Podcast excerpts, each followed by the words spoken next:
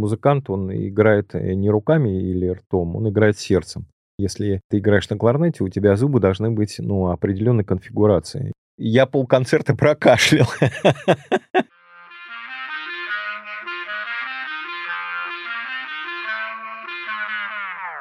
Привет, я Вика, и это нативный подкаст. Подкаст о языке музыки доступным языком слов.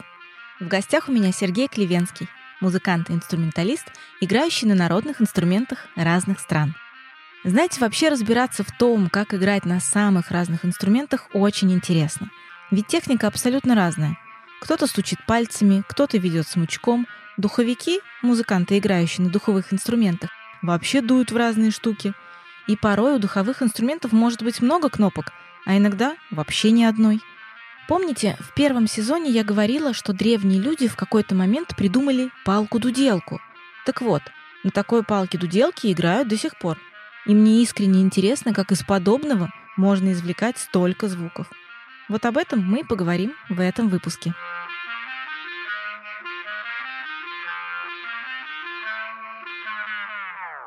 Я понимаю, что чтобы заниматься на любом инструменте, нужно заниматься. И каждый инструмент определяется определенными навыками.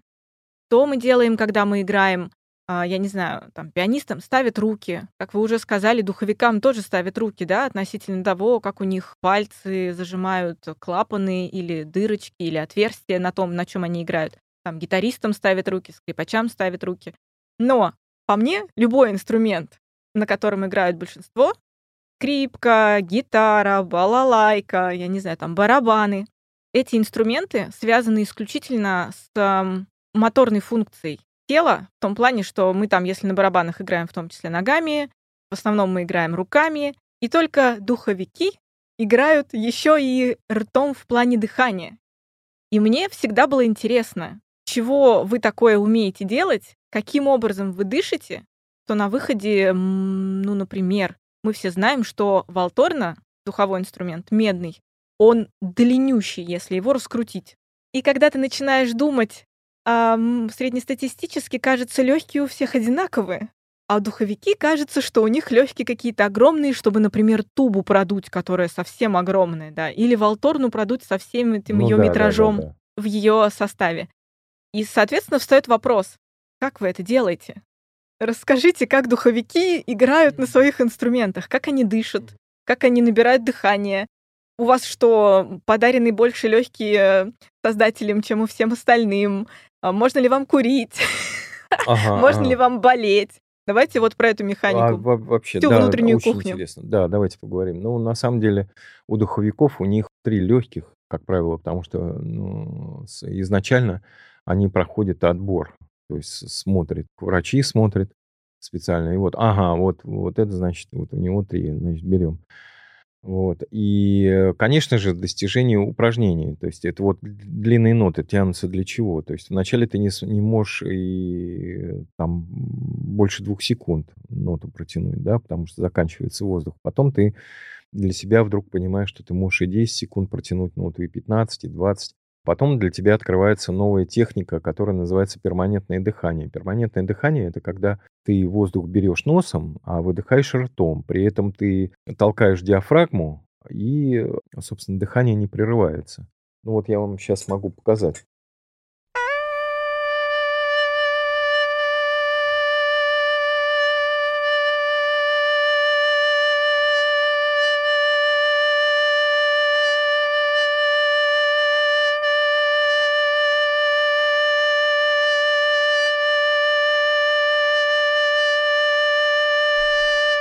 Ну, я сейчас просто тянул одну ноту, чтобы было понятно, что это можно тянуть до бесконечности. И вот чтобы было вот понятно, да, да. Сергей все это время дышал вообще-то. Он не вдохнул э, там... Ну да, да. Ну, можно, можно было и на одном дыхании взять, конечно. Но... Ну, просто да, наши да, слушатели этого не видели, да, но вообще-то да, у вас да. двигалось, э, да. двигалось Но дыхание. вот и тоже вот слушатели не видят, а вообще вот э, музыкант, он играет не руками или ртом, он играет сердцем обычно. Вот. И, э, конечно, вот когда вот этот ремесленный этап заканчивается, а, руки, э, губы отключаются и включается сердце. И тогда уже начинаешь как-то по-другому.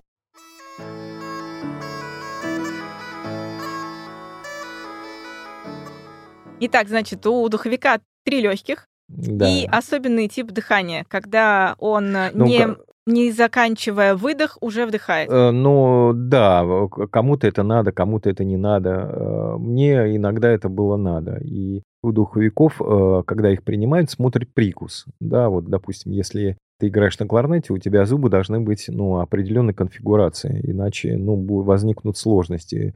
Губы должны быть, ну, все вот так вот смотрит. У трубачей одна постановка ставит аппарат, у тубистов немножко по-другому, там у флейтистов тем более, причем количество затраченной энергии и воздуха самое большое это у флейтистов. У них воздуха улетает очень много, ну порядка там 70-80% у- впустую вообще уходит. При этом, если посмотреть, флейта не такой уж и большой инструмент. Но как это вот, вот сейчас по размеру показали пикало. А вот, ну, Ну, вот там это вот, маленькое отверстие и, ну, где-то сантиметров 40, наверное, да, сама флейта. но а, размер, от, размер отверстия, он не показывает расход воздуха. а куда остальной что- воздух уходит, как не в в отверстие? сторону, потому что я же регулирую, вот я регулирую потоком. Я могу взять вот так, а могу, оставляя пальцы также.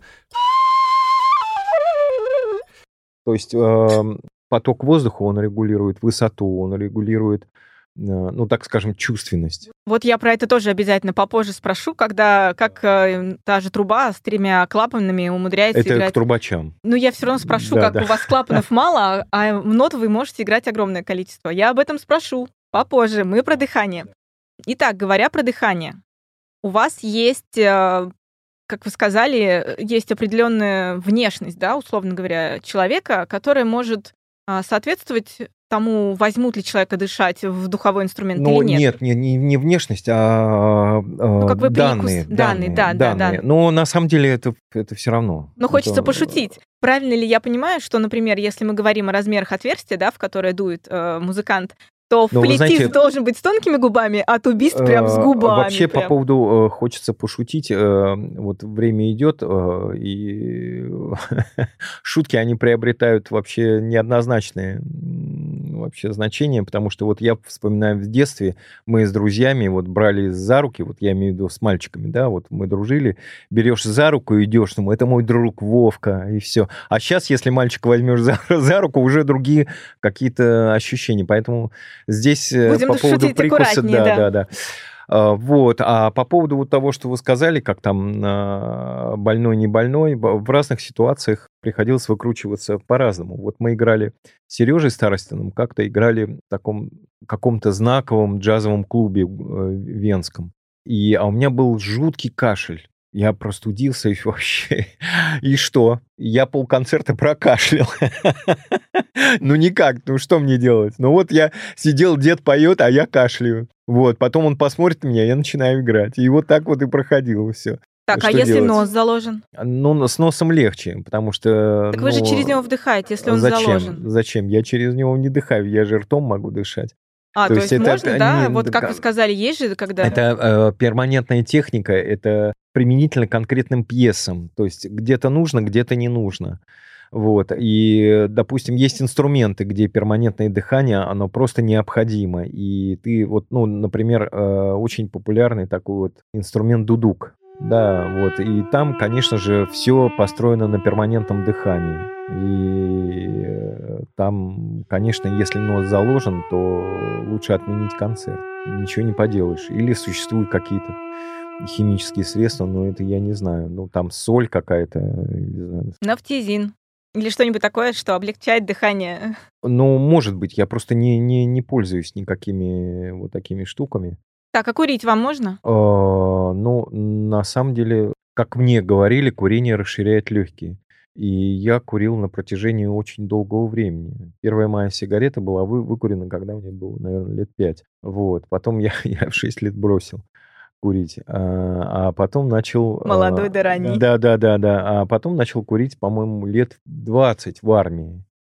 И на втором году службы. И э, бросил курить, э, ну, лет, наверное, может быть, 10, может быть, чуть больше назад. Потому что ну, курил достаточно много, очень много курил. Но это отражается как-то на качестве того, что вы делаете? На, на качестве э, со временем, конечно, отражается. Э, например, я бросил э, очень резко и сразу курить, как только почувствовал, что у меня начали неметь пальцы. Кончики пальцев, они начинают неметь, и э, я это воспринял как сигнал, что нужно бросать курить. Потому что мне говорили, что у курильщиков происходят такие э, вещи. Цель поставлена, все, взял, бросил. Потому что э, пальцами я должен ощущать э, свой инструмент. Так вот, как многие, ну вот играют там в перчатках, я не знаю. Ну вот трубачи могут, наверное, себе позволить играть в перчатках. А у меня диатонические инструменты, и я очень часто полутона э, беру в полпальца. То есть, допустим, э, для хроматического инструмента переход от э, ре к ре диез не представляет никакой сложности.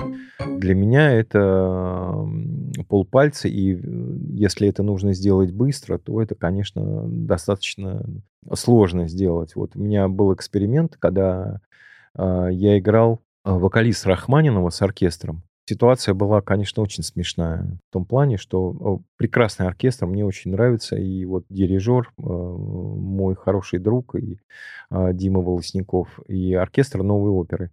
Он мне позвонил, говорит, слушай, значит, вот мы играем вокалист Рахманинова, ты, значит, вот такого числа ты э, сможешь, все, да, играем. Очень бы хотелось, вот, чтобы ты сыграл с нами.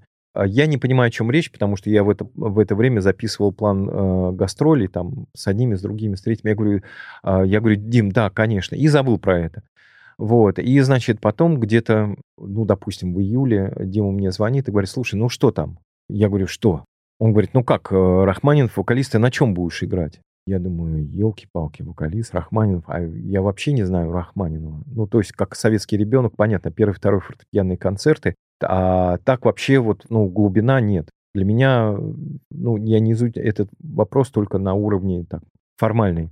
А так вот меня больше интересовало э, Гендель Бахлюли, Рамо, Монтеверди. Ну, там можно перечислять много. И, значит, через какое-то время Дима звонит, говорит, слушай, у нас, значит, вот будет генеральная репетиция, и я ему говорю, э, Дим, я не смогу. Меня, ну, просто...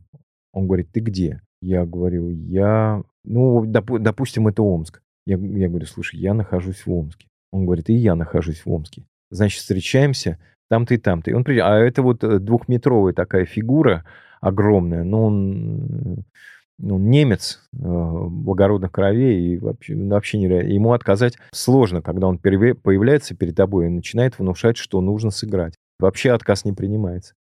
И вот э, там нужно было э, в этом вокализе, я играл на Тин Висле, ну, свирели русские, там нужно было многие моменты играть в полпальца. Но это не должно быть для слушателя заметным вообще. И там еще вот я применял технику перманента, потому что она очень растянута, эта пьеса, и очень-очень красиво. И, но в результате все получилось, все сложилось, конечно. Там была, у нас была одна репетиция, потому что вот очень плотные у меня были гастроли, и вот одна репетиция была с оркестром. Я прихожу на эту репетицию, причем я посмотрел, вроде все нормально, все читается, все хорошо, пришел на репетицию, начинаем играть, и раз я вылетаю, два вылетаю, Дима на меня смотрит, и я понимаю, что я ни, ничего не могу сделать. Я не чувствую ни оркестра, ни Диму, вообще ничего. Я в другом пространстве. Я, конечно, как нормальный человек, как нормальный музыкант, должен был выброситься из окна или, ну, там, застрелиться, предварительно извинившись. Ну, я извинился перед оркестром, сказал, что вот если бы я был нормальным музыкантом, я бы застрелился. Но ни оружие, ни право на на оружие, да и вообще я не военный, да и вообще я крови боюсь. И, в общем-то, э, и у Димы спросил, может мне уделить час. И мы с пианисткой, вот Дима, пианистка, я, мы так разобрали все это, и я уехал в какой-то город а, на концерт со Старостиным, Сережей вот как раз.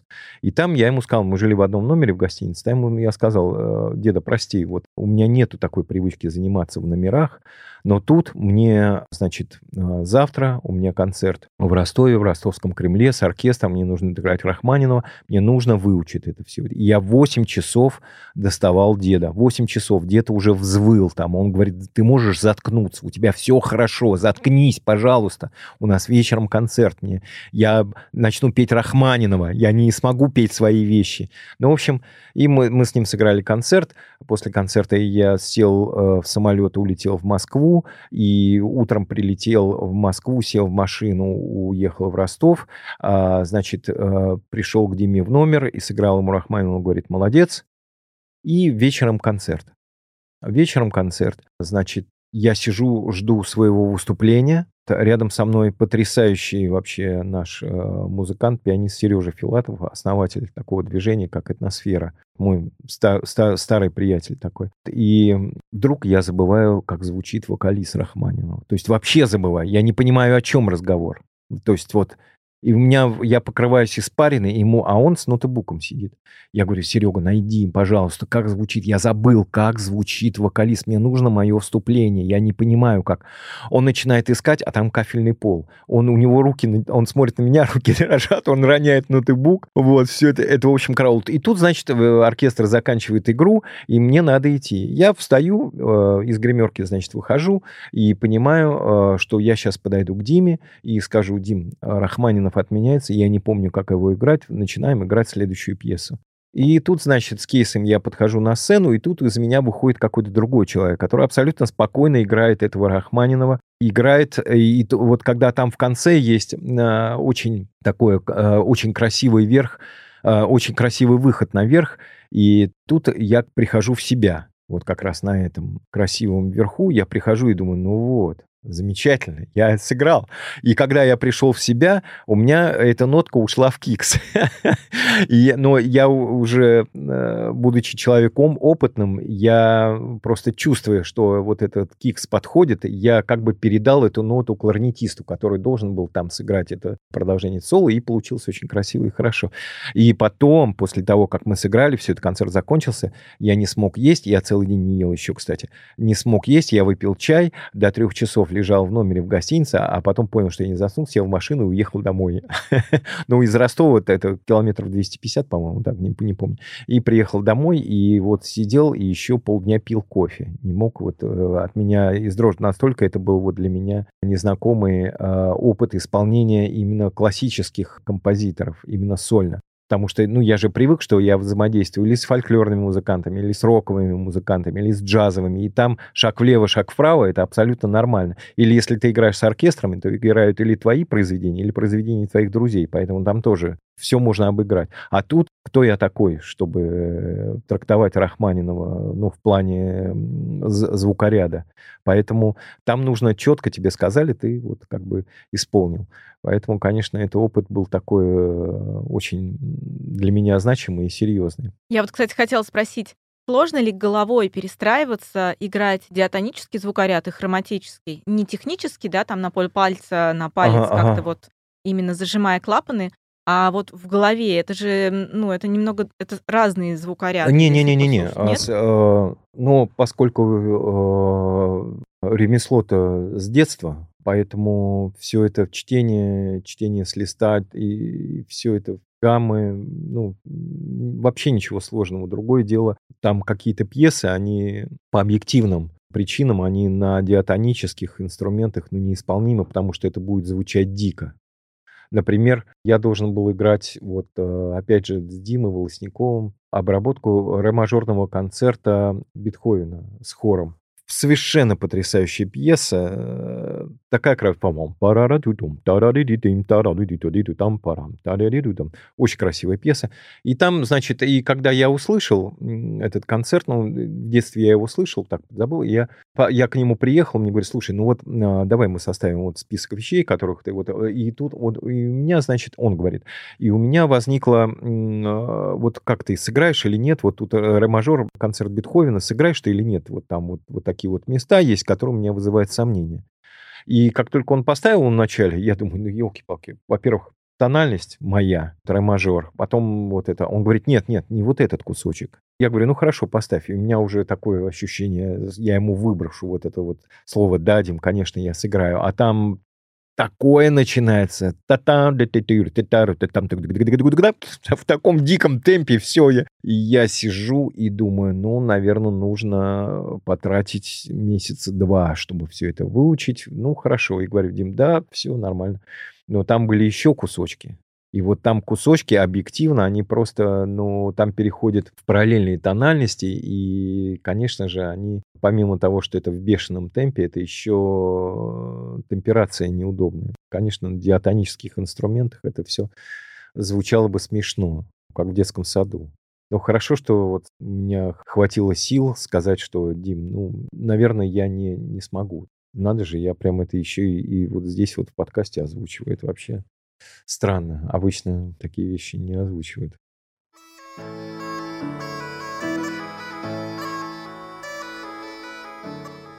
Я хочу в завершение сегодняшнего выпуска спросить, эм, возможно, странную вещь. Психологи говорят, что есть такая штука, как медитация, которая построена за наблюдением за дыханием. И смысл в том, что когда мы наблюдаем за дыханием, мы стараемся удлинять выдох, и тем самым, ну, есть такое модное слово заземление. Происходит некое заземление за счет того, что у нас прям долгий выдох происходит. Ваша музыкальная деятельность, ваша техника исполнения, она как раз задумана на том, что вы должны довольно быстро вдохнуть и долго выдыхать. Вы прям легкие тренируете на то, что вы долго выдыхаете. Вот вопрос. Исходя из такой логики, можно подумать, что духовики в основном все на дзене, потому что вы только и делаете, что долго выдыхаете. И за счет этого заземляетесь, и, возможно, уровень вашего спокойствия, он максимально велик, потому что вы всегда долго выдыхаете. Это такой вопрос с подвохом, и мне правда интересно с психологической точки зрения. Духовики спокойные люди? Ну, знаете, Вик, я могу... э, Был такой момент в моей практике. Вот учась в мерзляковке на последнем курсе, я задел инструмент, ну, проходя мимо, случайно своего, своего однокурсника, тубиста. Причем не, не то, что вот задел, а вот, ну, просто вот едва коснулся. И все это переросло в жуткий мордобой. Вот, поэтому говорить о чувстве дзена и равновесия Здесь, конечно, это, наверное, с возрастом приходит и чувство дзена и созерцание. Вот. У кого как. А потом не обязательно размеренно брать дыхание или же быстро брать дыхание. Все зависит. Пьеса, она же диктует, или э, импровизация, она диктует, как и что на данный момент поступить. И приходит время, когда ты вообще не задумываешься о том, как брать дыхание. Понятно, если тебе дают какую-то готовую пьесу, ты там размечаешь, вот здесь вдохнуть, здесь подержать и так далее, и так далее. Но если это твоя пьеса или же пьеса твоих друзей, то ты легко находишь какие-то компромиссы и ну, вообще никаких проблем нет. Тем более, если ты взаимодействуешь э, с людьми, с которыми долго играешь, то ты знаешь вообще все тонкости, и он знает все тонкости. Вот, например, опять же таки, вот э, я сегодня говорил о вот, своем приятеле Сереже Филатов. Мы с ним можем вообще ни на чем э, создать целое пространство, потому что он очень хорошо чувствует меня, я очень хорошо чувствую его, и мы можем создать свой мир легко и непринужденно. И бывают такие моменты, что э, слушатель даже э, не понимает, что вот эта вот э, пьеса, она вот только вот сейчас рождается. Потому что у нас, допустим, материала на 15 минут, а нам нужно играть 45. И как? Я же не буду говорить слушателю, вы знаете, вот 15. А сейчас вы еще для закрепления памяти, вот послушайте еще раз пьесу «Кукла». Вот. Нет, вы знаете, не еще раз, а еще четыре раза ее послушайте, потому что вот не укладываемся по времени. Поэтому вот делаем некие такие импровизационные э, выходы.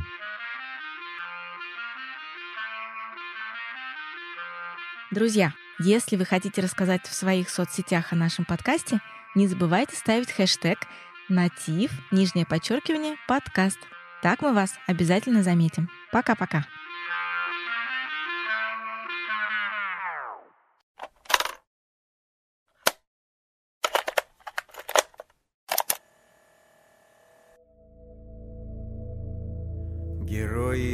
Боятся ветров севера.